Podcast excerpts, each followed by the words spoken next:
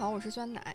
大家好，我是未央。嗯，这是我们仙境之桥的新一期节目。嗯，今天呃跟跟大家一块儿分享的啊，可能跟动漫嗯不是直接相关的啊，但是我相信很多听我们节目的朋友呢，对这个系列的电视剧也不是很陌生啊。嗯然后它是《世界奇妙物语》，因为它从一九九零年呢就开始在日本电视台开始播出了，然后到现在也有三十年了啊。然后最开始呢是呃呃是电视剧的形式，然后穿插呢有这种春夏秋冬，然后七夕啊、圣诞的这种特别篇。然后大概到呃九五年、九七年之后啊，就开始分为春秋这种特别篇，一年两季，然后每一季呢就是一个像电影一样长度的这样的一个特别的篇章，然后每季呢有大概四到五个故事，都是那种奇奇怪怪的，带点灵异、带点温情、带点恐怖啊，脑洞比较大的这样的篇章。嗯，我我第一次知道这个也是未央给我推荐的，就那会儿我们应该还上大学还是上高中的时候，然后讲的是那个女生想要在学校里面想要变美，然后那个就是有一系列的发生的故事，然后特别开脑洞的那种，然后反正就是也是真的是特别奇奇怪怪、奇奇妙妙的。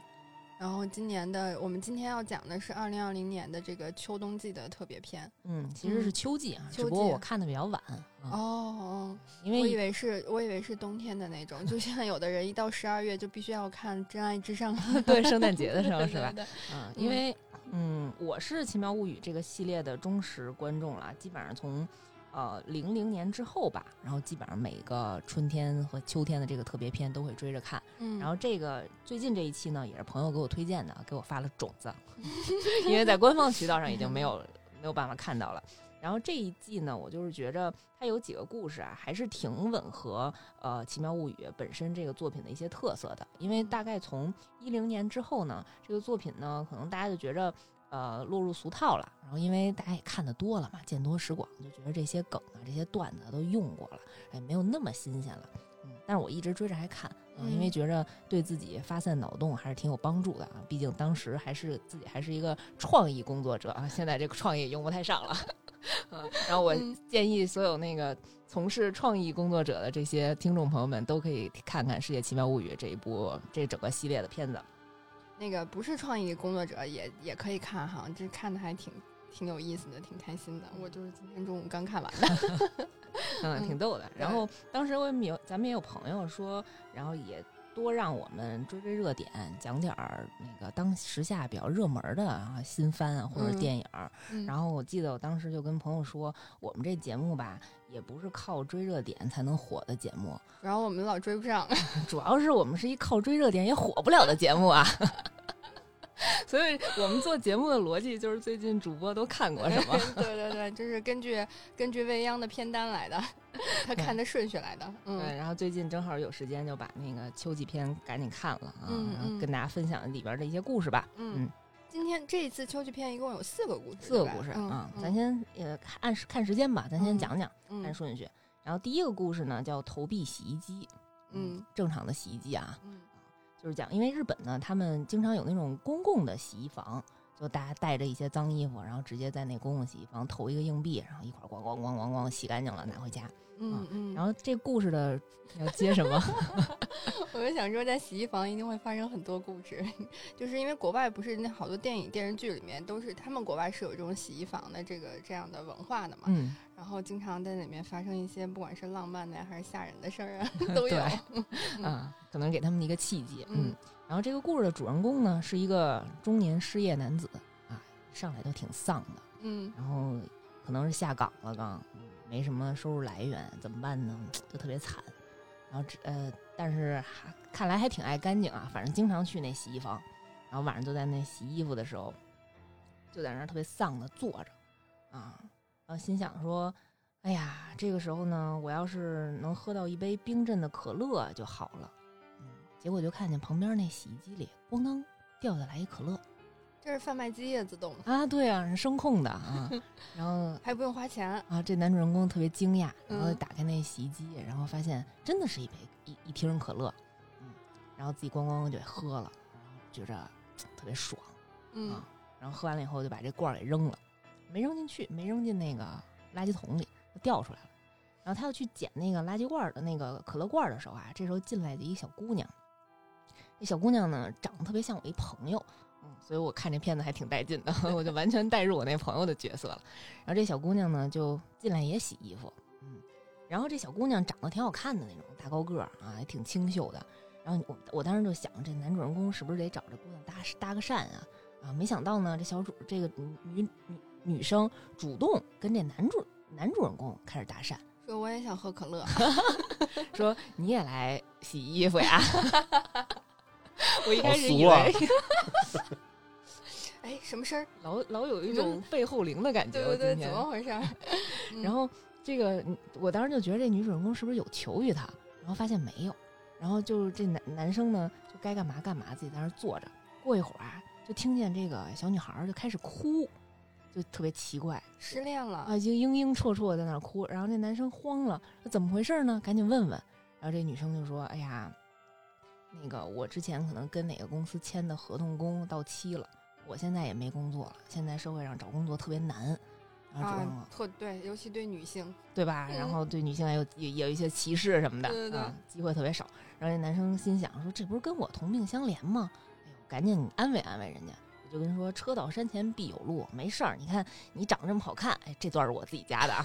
你能力这么强，然后那个你要是自己积极努力，然后你好好的，你肯定能被优秀的企业录取。”嗯，就给人灌输鸡汤嘛。嗯然后结果呢，这小姑娘就听到，就可能自己在一些悲痛的情况下，然后有这样的一个积极善良的人鼓励她，然后就觉得，哎呀，生命又充满了阳光，嗯特别容易就被治愈了。这么容易就被打鸡血了，对，然后就觉着这男生挺好的，嗯，在我这样低落的时刻，然后也这样主动安慰我，产生了情愫，哎，对对，有一点那意思。然后嗯你看，就是你看他那样子，这男生可能活的也不是特别顺，顺顺利，然后嗯。你还那鼓足勇气来安慰我，是吧？有那种同病相怜的感觉，然后就说，那行，那咱下回再继续约着在这儿来洗衣服，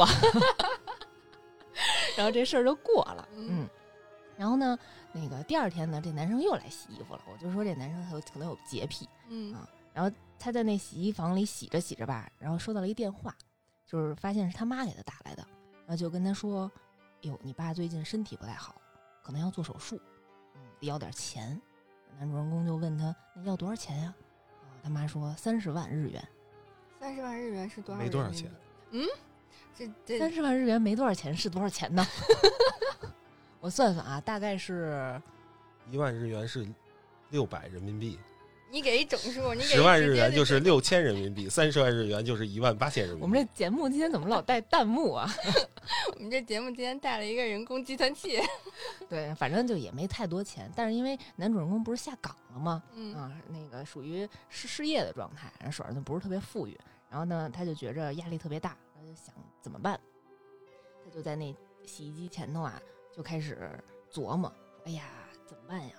说这时候要是有突然有三十万出现在我眼前就好了，为什么多要点儿？别打扰我。”结果洗衣机里咣当，然后掉下来一沓钱，然后他把门一打开，数了数，还真是三十万，神了。这洗衣机是阿拉登阿拉丁神灯吧？对，然后你看声控的，嗯然后赶紧把那钱就揣自己衣服里了，看看周围没什么人嗯，啊，然后赶紧要走。是真的钱吗？是真的钱不是假币吧？嗯，还没验证呢，反正就想拿走啊，赶紧嗯，真的假的管他呢。然后这时候呢，就突然出现了一个就是擦地的一个保洁工人，一大爷啊，就阴森恐怖的就开始盯着他，要抢钱，没要抢钱，就跟他说：“你是不是在机器这洗衣机前头许愿来着？”然后男主人公没敢说话，嗯那大爷就跟他说：“你在呃这个洗衣机啊，可能有魔力，你在这儿许的愿望，它都会实现的。这只有这一个洗衣机，还是这洗衣房里所有的洗衣机？只有这一个洗衣机，这那这男主运还挺运气还挺好，点儿还挺正，赶上了。嗯啊但是那大爷呢，又跟他说了一事儿，说但是吧，这里头的东西啊，一天之后就会消失。”因为前面有一个情节，就是昨天啊，他不是喝了一可乐扔到那垃圾桶里没扔进去嘛？嗯这时候来那姑娘，她就忘了把那个垃圾又给扔回去了，就掉在地上。然后今天呢，她就亲眼看见地上那个那个垃圾罐儿，地上那可乐罐儿，然后在他眼前消失了。算了一下，大概是一一天的时间嗯，啊，然后可能就验证了那个老大爷跟他说的这话。哟，那他这钱也留不了多久，留不了多久，得赶紧花了。赶紧给那他妈汇汇款过去了。嗯啊，反正心术也不是特别正啊。我怎么？那不正好每天取一次吗？然后那个，就是我们今天为了配合我们这一期的这个《世界奇妙物语》，然后我们现场呢请请到了一位奇妙的现场听众，所以刚刚大家听到的那个什么回音呐、然后 闪灵的声音啊，就是我们现场这位听众。不对我们是一位奇妙的观众，而是一位莫名其妙的观众。对，我们其实今天带了一位弹幕来的，啊嗯嗯然后嗯以防有的听众觉得我们这有一些播出事故，赶紧先介绍一下。对对对，然后这个也是我们的一个嗯很好的朋友，然后叫白开心，请白开心跟大家打个招呼。大家好，我是白开心。行了，可以给他闭麦了啊。行，我继续讲我那故事啊。嗯嗯，然后这一般呢有这种白捡的好事儿啊，这故事啊就开始往不好的地儿发展了。啊，男主人公呢也没有走出这个俗套啊，逐渐有了这个这个欲望就开始膨胀了贪念啊。你看看，你想要可乐要上了，了，想要钱要上了，你接下来该想要点什么了呢？想要媳妇儿，你看看这男性观众 多懂。这是这讲出了你的心声，对不对？那 只有男人最懂男人是吧？然后就他开始想要女朋友了啊，就是不劳而获的这种感觉，嗯，特别爽。然后想要什么女女朋友呢？他想着说肯定是那种知书达理的，然后善解人意的。然后因为我现在不是经济状况也不特别好嘛，我不能找一看不起我的，就一定要属于那种给我天天加油打气的温柔型的小姑娘啊。她就向那个洗衣机许愿了，然后结果咣当，从里头就走出来一个女的，哎呦，真吓人！这洗衣机也挺个儿挺大的，你知道吗？然后爬出来一个姑娘，真嗯 就是穿的挺正常的一个姑娘，然后就出来以后，然后就跟这个男生就是态度特别好，特别友善，就觉着哎呀特别崇拜他，然后这小姑娘特别可爱，然后俩人就出去约会去了。嗯然后呢，就因为之前那老大爷不是也跟他提示过嘛，就里面的东西只能存在一天。有效期就二十四小时。对，然后这个男主呢，跟这个小姑娘变出来的这小姑娘，然后确实度过了美满的一天，然后俩人去公园里野营啊，然后晚上一一块儿看维多利亚港湾的那个大轮船，嚯，看日本嘛，不知道是哪儿。嗯对，然后俩人在说着最甜蜜的情话的时候，然后吧嗒，这姑娘消失了。这消失的这个时间点，对，然后结果这男生无所谓啊，你心想我有这洗衣机了，我怕谁呀、我明天再许一个，又一新姑娘是吗？啊我太完美了。你看看，我就说呀，然后我第二天，我那我得换换口味啊！我第一天温柔可人型的，嗯，我第二天我得找一御姐型的，然后找一嗯大高个儿、大高跟鞋，穿上大黑丝儿那种，嗯咣当又出来一个，这个就看出来是身高马大了，这身儿。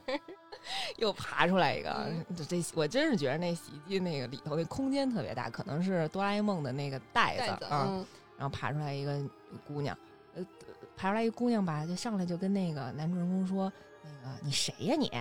吧唧给人一嘴巴子，就是人家不是你不是要御姐吗？嗯然后可能就御姐泼辣一点对。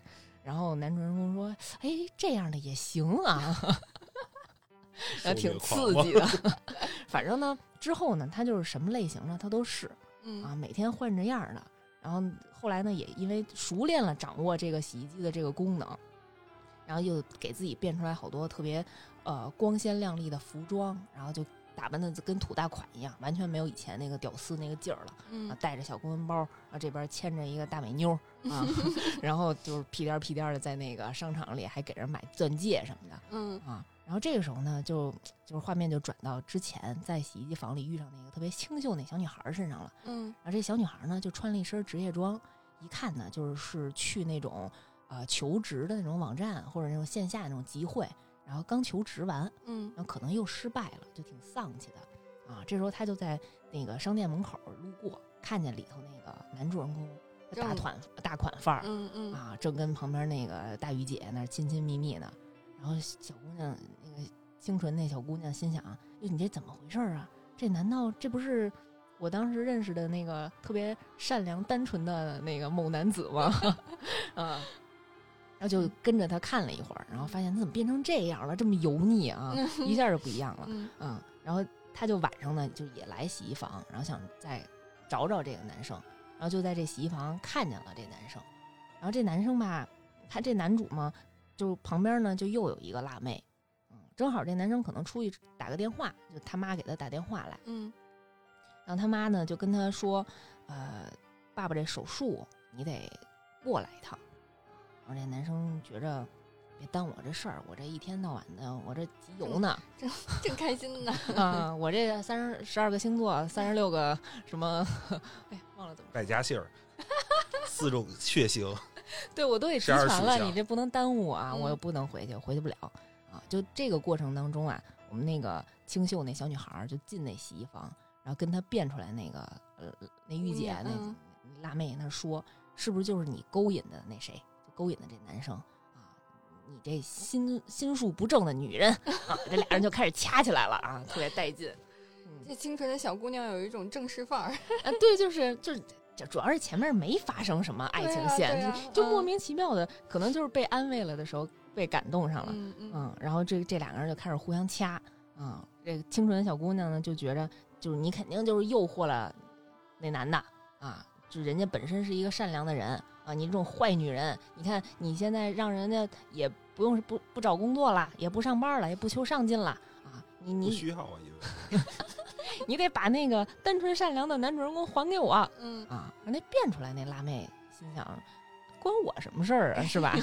嗯，那关你什么事儿啊？也，嗯，我招关我谁惹事儿屁事，？关你屁事。对呀、那就不带不带搭理他。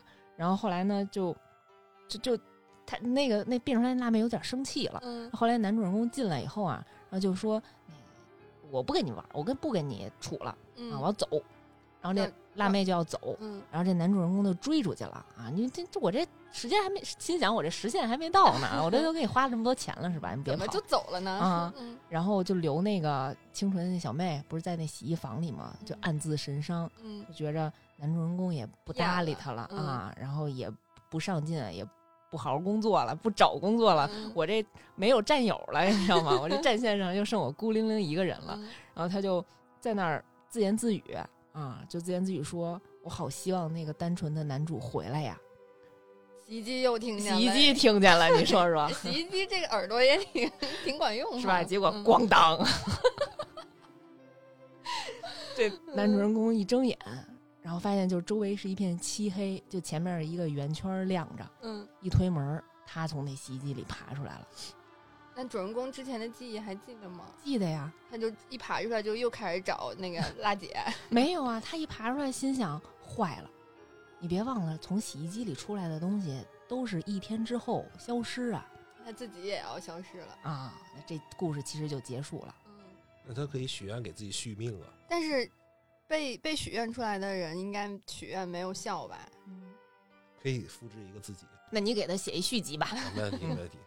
是吧？就是，嗯，今这这一期的故事都是属于那种聪明反被聪明误啊，嗯自己种下的因都得自己承担这个果，嗯嗯嗯，不劳而获都没什么好种的好结果。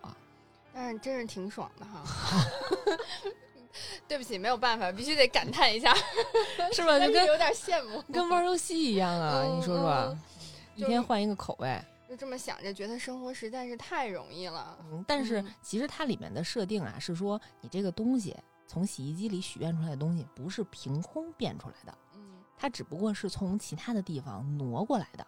因为当时呢，那个男主人公其实在买东西的时候啊，他背景音乐的那个电视放着的新闻，就是说哪哪哪银行凭空就消失了好几十万日元，哦啊，然后说哪哪哪商场，然后就是第二天什么珍藏那些珠宝就都没有了，嗯嗯，就大概是这样的情况。就你一看这个设定，就觉着哦，他不是变出来的，他是拿了人家的，他把自己的幸福建立在别人的痛苦之上。哎，是，结果自己变成了别人的快乐了吧？可能，嗯，所以就是还是还是能量守恒定律哈。嗯大家虽然不劳而获还挺爽的，但是不劳而获也是有代价的，所以大家也要好好考虑一下。我也好想过这样生活。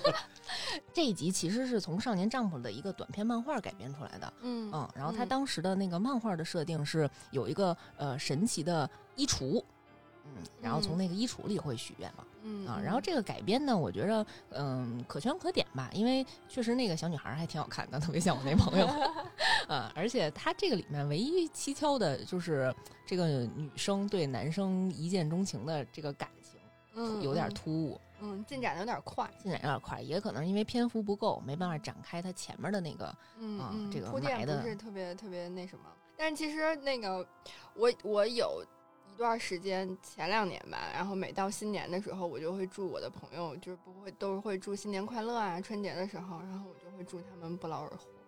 我觉得这是对人最美好的祝福了。哎，前两天有一个特别流行的闺蜜歌，就是在过生日的时候经常放，没听过吗？没有就，是祝我闺蜜资产过亿，她单手开法拉利，她有情有义，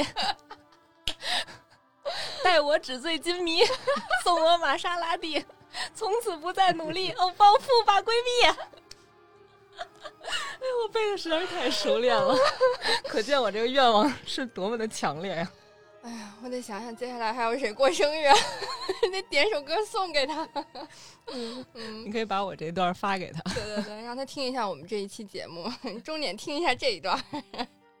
嗯，还是嗯你要是希望自己的闺蜜过得好，然后其实前面还是要付出很多感情的啊，嗯也不是嗯不劳而获嗯嗯啊，你不得给闺蜜买个生日蛋糕，买点礼物什么的。嗯，我们就在梦里不劳而获吧。哎，对对，做梦挺好。嗯嗯，梦里什么都有。然后下一个故事啊，呃，下一个故事呢，名字叫管本雅子，这是一个日本人的名字，嗯他是用这个故事的女主人公的名字命名的。嗯啊，然后这一个篇章呢，纯是靠大竹忍这个女演员撑起来，她的演技真的非常棒。啊她嗯演了一个不怎么说话的女人，所以她全靠表情啊、肢体动作啊表达出来的这个概念。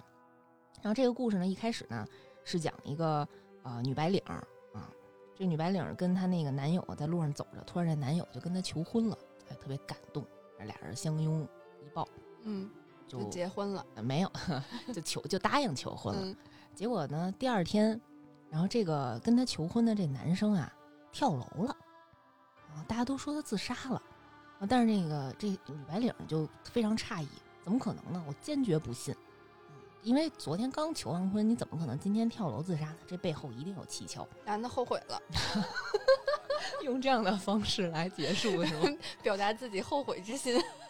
他就开始慢慢调查，嗯这时候呢，就有一个后辈，一个女生，就是日本那个属于，比如说你的呃学弟学妹啊，都叫后辈嘛。嗯啊，就一个后辈的一个女同事就来找这个女白领，就说我前两天呀看见你们部门有一个叫雅子的那个女的，跟你这个男朋友起了冲突，怎么回事呢？就是有一天他们俩在呃茶水间呃说事儿，然后你这个男朋友呢就指责这个雅子，嗯，就说你怎么能这么干呢？我一定要揭发你，嗯你这样做是不对的，然后就冲他身上扔了点那个材料还是什么啊，就说他，嗯，然后抱起东西就走了这么激烈，还还摔东西。啊，嗯，挺激烈的。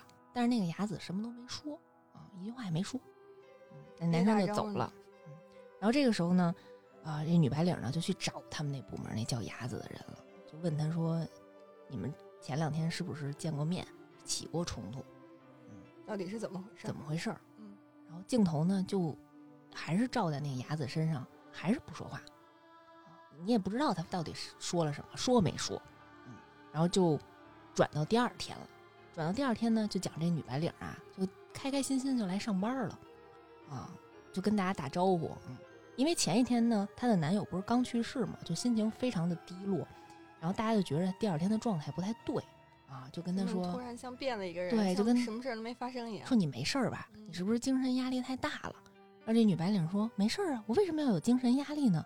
你们为什么都用这样的眼光看我？然后当时他那个坐旁边那同桌就问他，呃，你不会是因为谁谁谁去世的消息受刺激了吧？疯了，啊，然后女白领想去世了谁去世了？啊，我怎么不知道？然后这时候他就开始流鼻血，就脑袋开始特别疼啊，这时候才他的脑脑海里啊就回忆起来前一天她前男她那个男朋友就跳楼的那一幕，然后死亡那一幕，然后就突然前两那前天那事儿她就都想起来了，然后就自己就特别惊讶，说我怎么白天上午来上班之前忘了这事儿呢？嗯你自己也琢磨。然后这个时候他一回头看见那雅子了，就觉着不对劲儿，这个女人有问题。可能是有点问题。嗯，反正那可能是黑衣人，给你摁那个激光笔了是吧？闪电了嗯是怎么着？反正他就有点诧异。嗯然后这个时候呢，他就跟那个后辈啊又开始商量这事儿啊，然后就跟他讲说，我早上起来就不记得那谁谁我那男朋友死了的那事儿。然后那后辈说，那我帮你调查一下。我有同学跟雅子在之前那个公司是同事，我问问他什么情况。嗯，然后过了一天呢，那个后辈这算背调对不对？哎背调，后辈呢就跟女白领说：“我可查出来了，那雅子之前在公司里还真出了点什么事儿。就她在原来的那公司啊，也有人莫名其妙的自杀，嗯，有好几个啊。有一个她曾经的上司，呃，自己在路边儿，然后我记得是用领带呀、还是用什么把自己就给勒死了啊。然后还有他几个同事呢，喝油漆，嗯，就自己喝死自己，就死状非常惨烈。但是他们死之前都跟雅子有过接触，对吗？嗯应该有接触啊，嗯不太确定，反正嗯都是有直系写，有直系关系的同事。嗯，嗯然后这女白领就觉着确实有点问题，然后就留了个心眼儿。嗯然后那女白领呢，就又找那个后辈，说：“你再帮我多调查调查，我手上有一些把柄，我才能找人对质啊。”结果呢，那女后辈跟他说：“雅子是谁？你让我调查什么？Why？” 又碰见黑衣人了。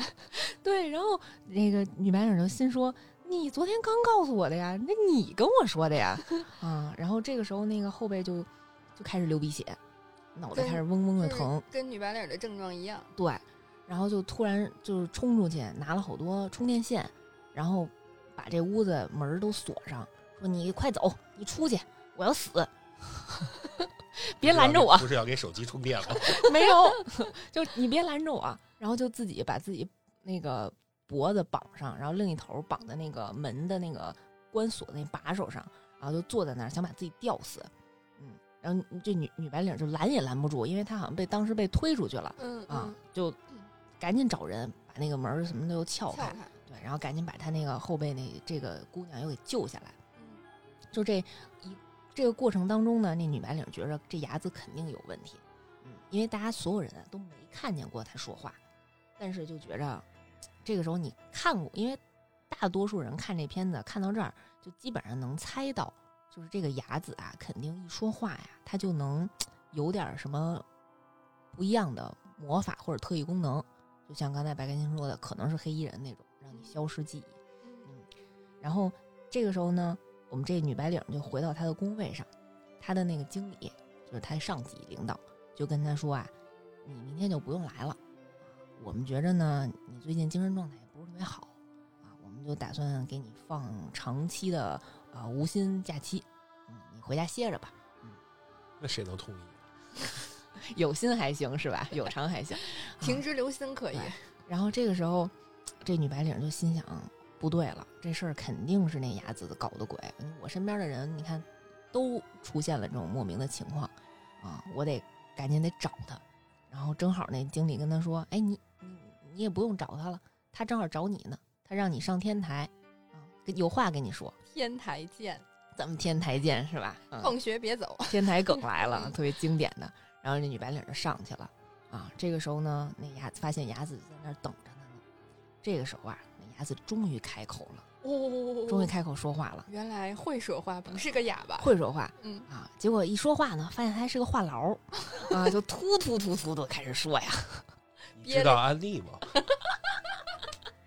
憋一集了，终于让我说话了。对，然后就一直跟他说，就开始就数了他，就就是说，我就讨厌你们这种什么都有的人，还管别人的闲事儿啊！你们就不能让人好好的做一个正常的、安静的美男美女子吗？美少女，对啊，你们你看，我都平时都不招你们，你们非得来招我，啊！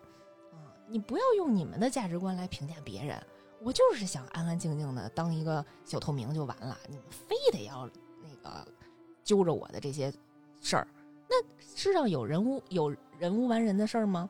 啊，我不就是偶尔懒惰了一点儿，想投机取巧啊，摸个鱼，然后那我工作又不是那么的好，那我手头上也想要点钱呀，那我不就得挪点小钱小利的吗？你们还非得都盯着我，这是一口气儿说的，我已经具体忘了他那台词儿了，反正就是一话痨，来了个贯口儿，一直说一德云直说，社学过，真的是钱都憋的。嗯啊。然后后来呢，这雅子就开始抖露出来他这个特异功能了。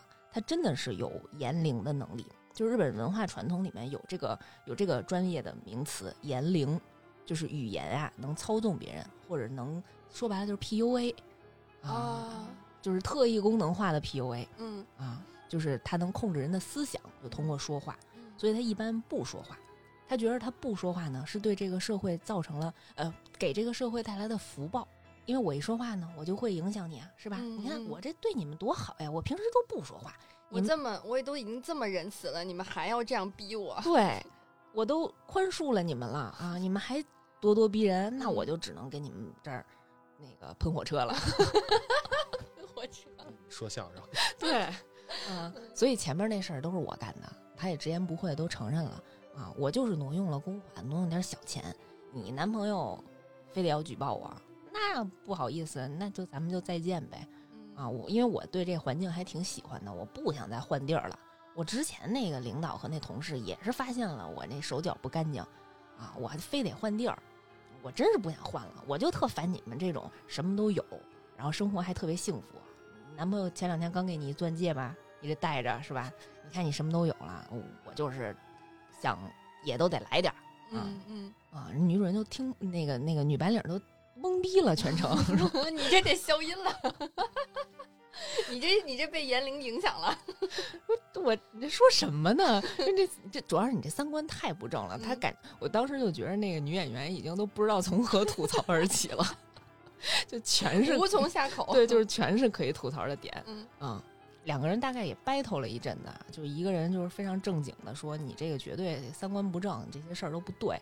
另外一个人呢，就是说，呃，我有我自己的苦衷，然后你们不要用世俗的眼光来评价我。嗯最后呢，他就是也表示了说，嗯、我其实呢本身就想让你忘了我，我之前已经对你施过这个法术了，没想到呢你克服了，说明你可能跟我是同一类人，嗯你身上还是有一点儿这个言灵的能力的啊，你有一点点特异功能，所以呢，我不会杀了你，嗯，我会让你忘了我，然后让你离开，因为我不想走了。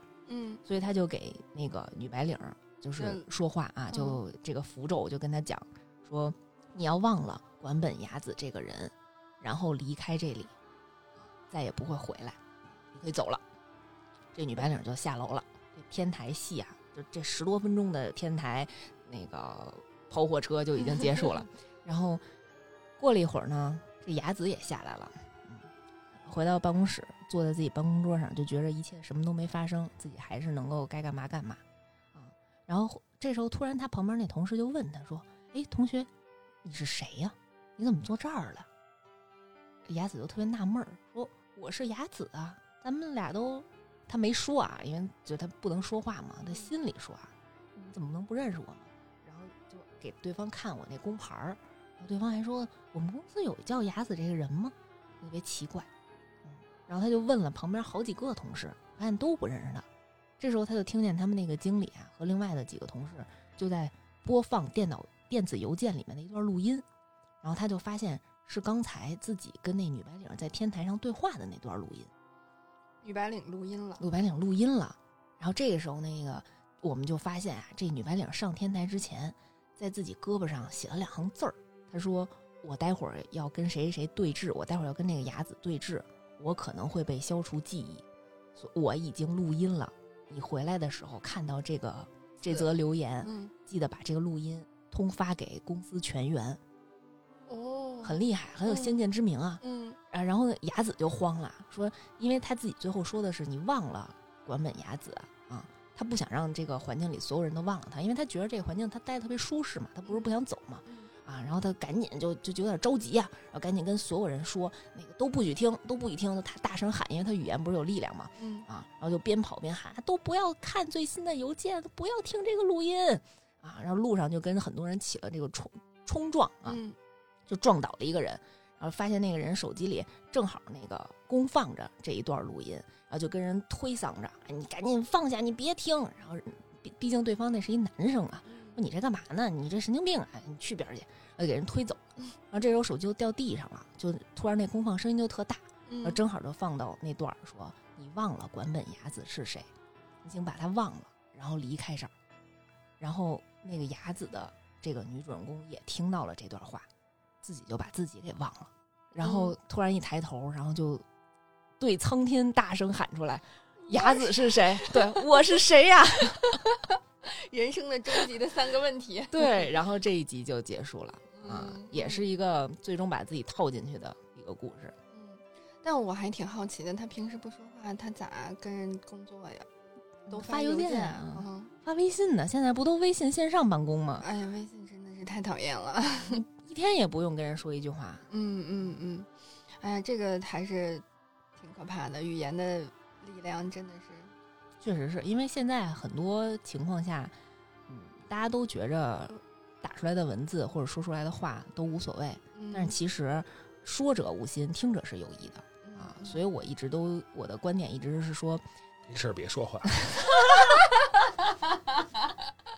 确实说，呃，少说话多多办事儿，这肯定是自古以来我们的中华文传传统文化的美德。嗯啊我要有超能力，我就到大街上卖艺去，你咋卖艺呢？你就用严玲的这个这个超能力咋卖艺？要饭。你就跟给我钱给我钱是吗所有的人是是这样说，是吗？但我我还真是没想到，就是他自己听到自己说的话也会有这个效力，嗯，说明他自己也不能被，就是他自己也不能免疫。对，设定嘛，就嗯最后你肯定还不够强。嗯就是一个设定嘛，最后编剧让他有一个，因为毕竟是一个反派嘛，一个三观不正的一个角色，你还得是让他有一个能说得过去的一个结尾啊，嗯你不能让坏人逍遥自在嘛，最后。嗯嗯嗯这样的设定，我就想起来我们之前很喜欢的一部动画里头也有这样的一个功能，就是反叛的鲁鲁修，你看过吗？就他有一个 Gias。有一个 Gias 的功能，嗯，就是他的眼睛看看向对方啊，然后喊出 Gias 这句咒语，就他想让你干嘛你就能干嘛。嗯嗯，你刚刚说那个雅子那个他在剖，就是就是解读他自己心声，说那个我就是我是做的不对，然后但我也有我的苦衷什么的，就让我想起我最近看的那个以前的那个港剧《大时代》，然后里面那个是那吃饭的地儿吗？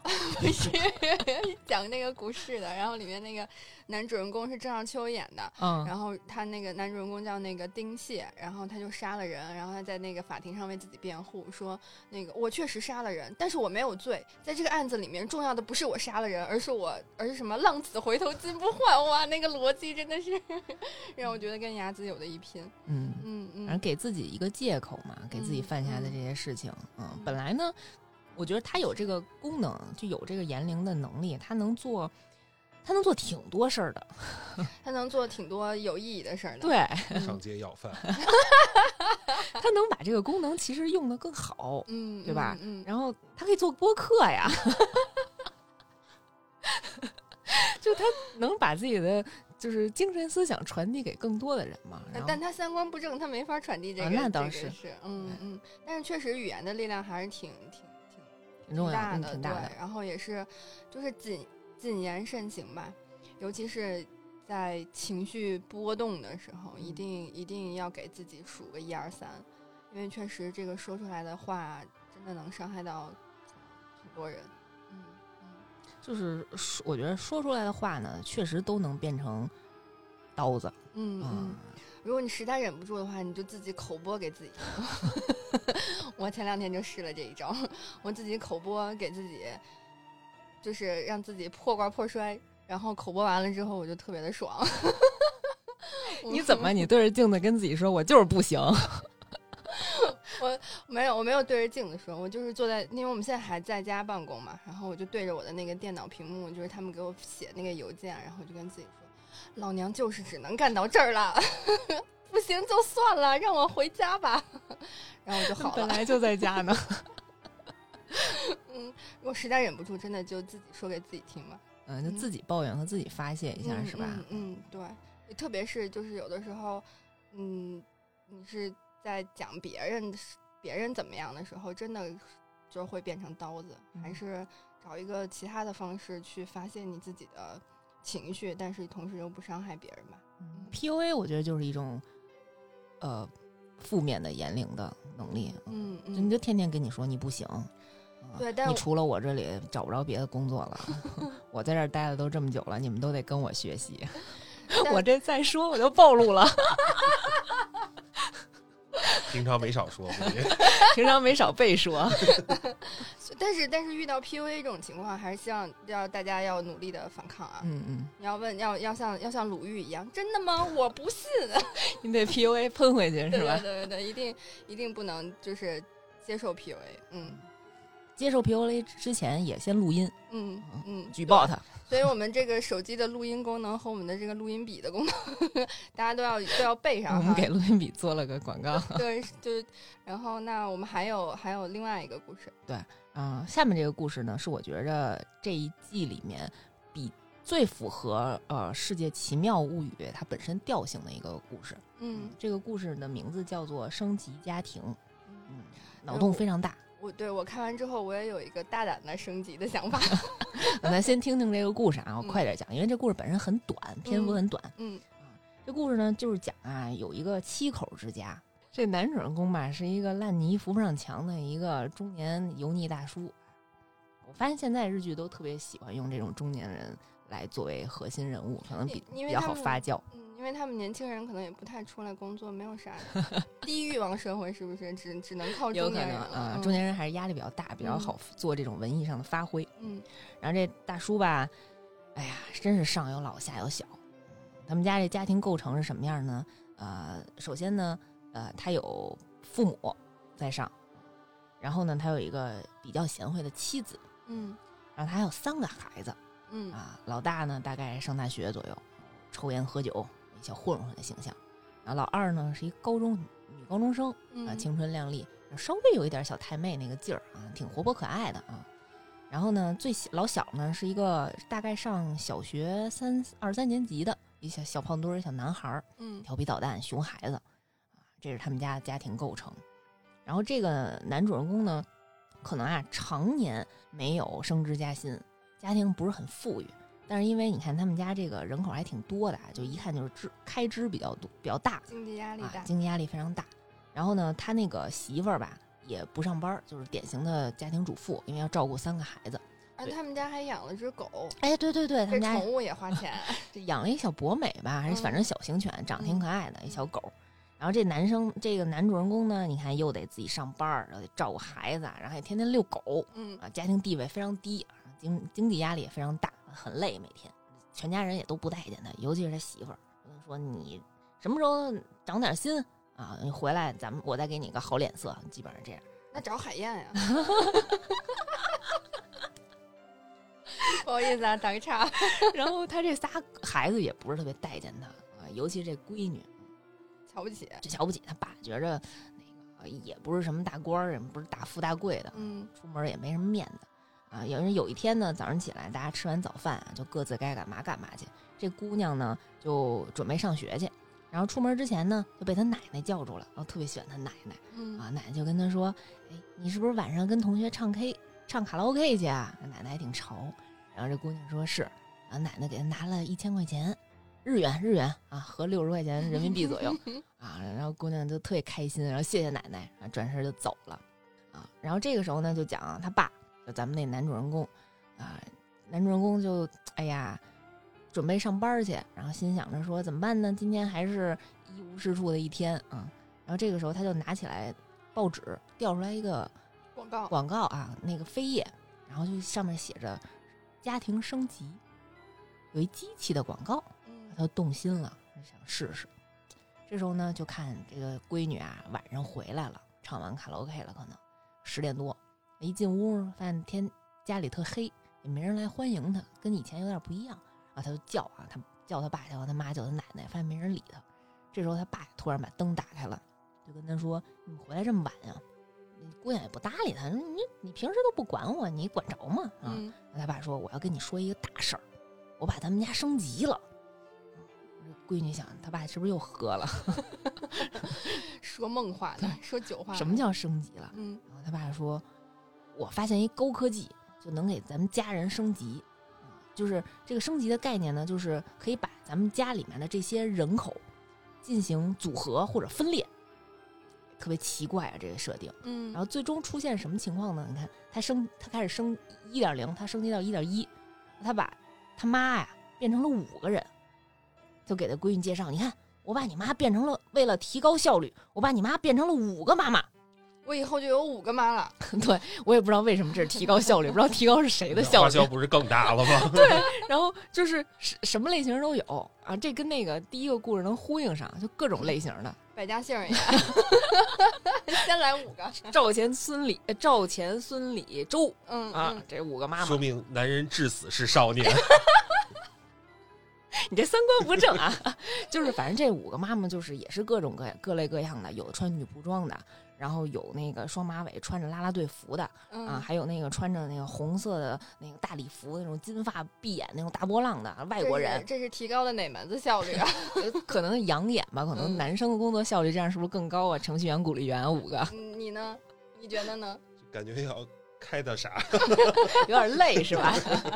嗯，然后那个这闺女心这这这个主要是这闺女演的也特别逗，就是一直都在那个毒舌的吐槽啊，就说你这是提高效率吗？你这是纯粹是单纯的自己的恶趣味吧？啊，嗯 然后这个时候他那个家里他那个。就他爸就给他介绍，哎，你看咱们家有这个家庭升级的一个小机器，跟那个空气净化器似的啊。嘚儿嘚儿，他又响了，说现在又有新版本，你要不要升级？啊，他爸说升级，嘚儿升级了。然后就看那个他不是有一个哥哥，还有一个弟弟嘛，他们家那俩儿子。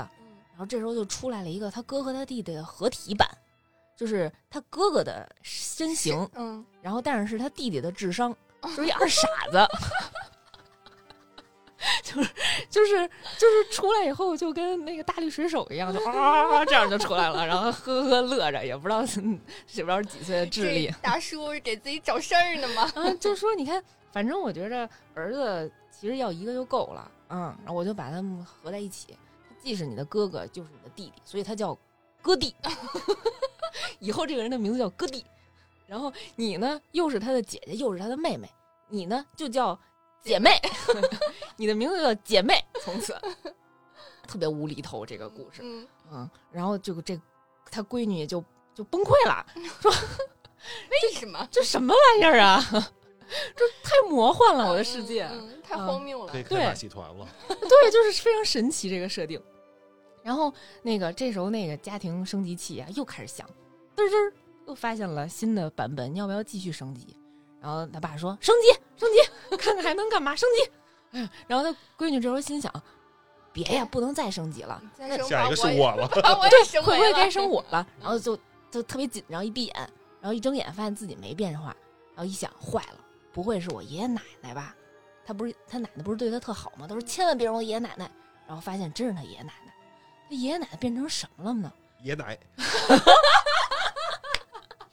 他爷爷奶奶变成了家庭装饰，就变成了两个摆件儿，一个英文字母 B，一个英文字母 G，大概有就是一个是一个小臂那么大的一个嗯硬的塑料摆件儿嗯，啊，你就觉得奇怪不奇怪？就已经不是人形了，那爷爷奶奶也不能说话了，不能。说话，就以然后他爸还说呢，太神奇了，就是他们已经抽脱人类的。呃那个肉体的形态，然后变成了那个无肉体的有机体状态，已经超人类进化了。我仿佛从从这个横截面看到了奶奶的脸脸庞，然后远看是个爷，近看是个奶。俩俩俩，然后最逗最逗的是，就是他那个。呃我我猜呀、可能是因为那个奶奶不是欧巴桑嘛，就是日文的发音，嗯所以那个 “b” 字就有可能是取了那个巴桑的那个那个发那个音，嗯啊。然后这时候那个 女主人公就不是那个咱们那闺女啊，嗯就抱着那个 “b”，抱着那装饰开始嗷嗷嚎哭，啊奶奶，我的奶奶！然后这时候怎么那么像？怎么那么像那个《杨白劳》里面的那个？然后这个时候最逗的一幕出现了，就是他奶奶从那个壁的中间不是镂空的那块儿，滋滋吐出来一千块钱。奶奶变成奶奶变成摆件的时候，还带着 带着自己的钱包。这奶奶多疼孙女啊！变成摆件还能吐钱的。奶奶想着这钱放我身上也没有用了，用不上了。然后，然后他爸也挺逗的，他爸就一直觉得这个东西升级的特别高超，就是感觉人类得到了超进化，然后就把他爷爷奶奶摆在那个电视上头，然后他就是摆一个舒服的状态啊。然后那个嘚嘚又升级了啊！女女这女女儿心想，这不会是我们家还有一只狗吧？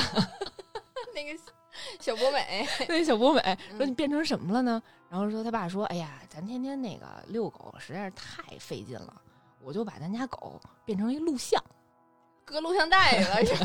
就一电视，然后那电视里能看见那小狗，然后拴在路边，然后能看见它的形象，连个实体都没有了，然后变成了那个。data 电子宠物，对电子宠物，这太逗了。说录像，我以为是录跟像的结合。兄 弟是吧？哥 弟姐妹爷奶录像。你是不是特别喜欢这个设定？已经陷进去了。对，反正就是呃，就是很无厘头，然后很奇葩的设定。然后这个时候，那个他其实他姑闺女就有非常非常生气了啊，然后开始暴走，就觉着。呃，他爸已经疯了啊！就是你再升级，那你肯定升级的就是我了。呃，就这个，然后就看见了桌上那个家庭升级器，那个小机器，然后觉着这东西就是你惹的祸啊！这什么玩意儿，破坏我幸福美满的家庭！然后抄起旁边的一个扫帚棒子啊，就要往那个那机器上打。嗯，他爸就拦着他说：“别呀，你别毁了这个呀！你毁了这个，我这赵钱孙李周，这我媳妇儿怎么办呀？”然后就跟他。争抢，嗯，然后这这个推搡的过程中呢，他爸就摔倒了，然后脑子呢，脑袋就磕着他们家那茶几，结果就 可能就磕死了，就摔了一下，真寸，特别寸啊，嗯，后面也不知道他爸怎么了，也没讲，也没讲，就第二天了，莫名其妙的就第二天，第二天呢就讲这个高中女高中生这闺女啊，放学回来了，然后进来以后呢，就跟家里人说，爸爸我回来了。然后我就心想，那爸治好了。这时候就发现家里出现了一个金发碧眼的一个外国年轻男子，然后就跟他说：“ 闺女，你回来啦！” 说的是英文啊。我心想说，你这也没说给自己找一男朋友，你自己找一年轻的爸，这是什么情况？是不是有认干爹的习惯？嗯，然后就特别新鲜，然后就俩人就交流了一下，然后然后发现家里那五个。哥赵钱孙李周这五个妈还在，也没也没升级没啊，就还留着。然后这时候呢，那个升级机器嘚嘚又响了那小姑娘又给升级了，把自己变成了一二次元，就变成漫画了。嗯，她就是已经不是真人的形态了啊，变成一平面啊。降维打击。对，然后你就想，这不是家庭升级吗？你怎么变成二维的了？怎么降维了？哎，这故事就完了。嗯，我觉得这虽然是特别。无厘头搞笑，然后全程脱线的一一个小桥段，一个一个小短片。但是我觉得这是这个这一期是其里面最恐怖的一个故事。嗯嗯，特别黑色幽默，特别有讽刺意义。我刚看完的时候，就是那个到就是没有没有觉得特别的恐怖哈，就看完之后就特别想把那个机器就想想看看能不能有一个工作版的。谁 谁招你，你就嘚嘚给他升级了，是吗？我就想放在办公室里头。怎么着？你把？那你应该是要一个办公室降级器。哎我，真的是，当时他看完之后的第一个反应就是，哇，这这要变成一个 workplace upgrader 就好了。听不懂，重新说一遍。工作空间升级器。需要的是一个二向箔。什么玩意儿？听不懂，听不懂，你也别说了。降维打击，降维打击。嗯，然后但是就是确实还是挺就是能够就是能够感受到这个这个感觉，这个这个中年大叔带来的压力已经把他逼疯了，已经 逼到不正常了。就是哎，压力大肯定是有的。然后我觉得这个片子呢，确实是把这个压力啊，用这种幽默搞笑的方式，然后作为一种释放。啊！但是你反过来想想呢，就是比如说你的父母年迈的父母，其实现在对于社会可能不能创造，那种意义上的价值啊，对于你来说，可能现在只能说是一种呃物质上的负担啊。但是你不能把人升级成摆件儿吧？你用人家的时候是吧？嗯然后把人当人；不用人的时候，把人当装饰嗯啊。你就这么一想，就觉着，哎，确实现实讽刺意义还挺明明确的啊，还挺嗯深刻的。然后你孩子你不想要那么多，你别生啊！你生出来自己不喜欢，那不是你自己的教育问题吗？你还给合成割地，姐妹，你挺会造词儿啊，是吧？嗯，哎呀，真的是我，我是我是觉得，就也确实，我现在那个好多同事啊，他们一是就是家里的小孩儿都是两个两个起的那种，嗯然后他们也之之前也跟我聊天的时候就说，哎呀，现在上班特别认真，一点儿松懈都不敢有，然后还还着房贷，你想想两个孩子，然后就得住大房子吧，然后完了这。这这两个两脚兽就是两个碎钞机啊，两个家庭升级器啊，对对，然后完了还得养双方的父母，嗯，然后自己不敢生病，嗯，然后就确实是压力挺大的。然后听他们讲这个的时候，就觉得哇，真的太现实了。然后，但是他们都属于那种就是，嗯、他们也不敢懈怠，在工作上也不敢懈怠，就已经有这么大压力了，还得不停的学习。万一自己被淘汰了，那我就嗯失业了呀。现在三十五岁不就找不着工作了吗？就是三十五岁就让回家了呀。所以最终他落脚点儿啊，还是说你还是得升级自己啊，嗯啊，你光升级家人没有没有用，嗯，白还先升级自己呢，就啊，把自己变 把自己变成了半个，每天学英语。下次见我就是二维的了。平面了是吧？嗯嗯，反正我觉得最后的那个结尾我没有想到，就把自己变成了一个呃二次元美少女，也挺也挺有也挺逗的。但我其实就对是挺是挺逗，但我有点没没太看懂，不知道他为什么要，他是自己特喜欢，应该是肯定是特别嗯喜欢，然后可能就是喜欢到放弃人人类的这种形态了啊！我直接投身于纸片人儿的纸片人儿里面，我跟纸片人谈恋爱，嗯，我给嗯纸片人花钱。嗯，那我觉得就是我看这个故事的时候，看完第一个反应就我觉得那个，我感觉这大叔还挺会逃避的，是一个嗯逃避的好手。就我已经嗯属于那种，就是我在现实生活里面，我如果遇到一些什么样的烦恼啊，或者是困难的时候，我就选择倒头大睡的那种，就这样我就不用想了。我觉得我逃避人格还挺严重的，他比我还还棒，对他直接把要逃避的这些困难全部都变没了。压缩了嘛。嗯嗯嗯，对，所以但是没有用，你最后还是得去面对这个事儿。嗯，逃避到最后就是把自己给逃没了。就变成二次元了。对，嗯嗯其实这一期《奇妙物语》还有另外一个故事啊，是一个温情向的啊，是广濑铃演的那个女主人、嗯女主角呃，特别好看特。别好看，特别好看，然后这里面还有一个粉色的小兔子，白现场那个弹幕的观众就 一直在频频点头。嗯，在在发赞呢。姓赵钱孙李周吴吴吴女士了是吧？什么时候能到广了？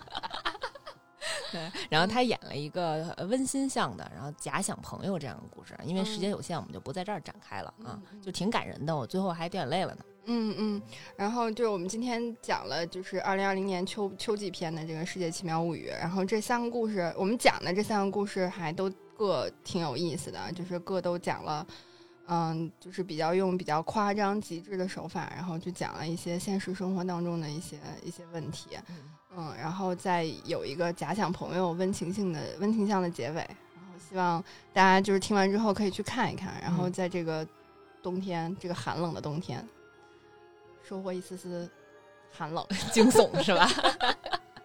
嗯，行，，那行，那我们今天就是还要特别感谢那个我们现场的弹弹幕幕朋朋友 行，那我们这嗯期就到这儿那我们，这期就到这儿，我们嗯下一期见，好，拜嗯拜拜。拜。拜拜。男主人公呢是一个就是烂墙扶不上扶不上墙，烂泥扶 烂墙扶不上泥。都来白开心。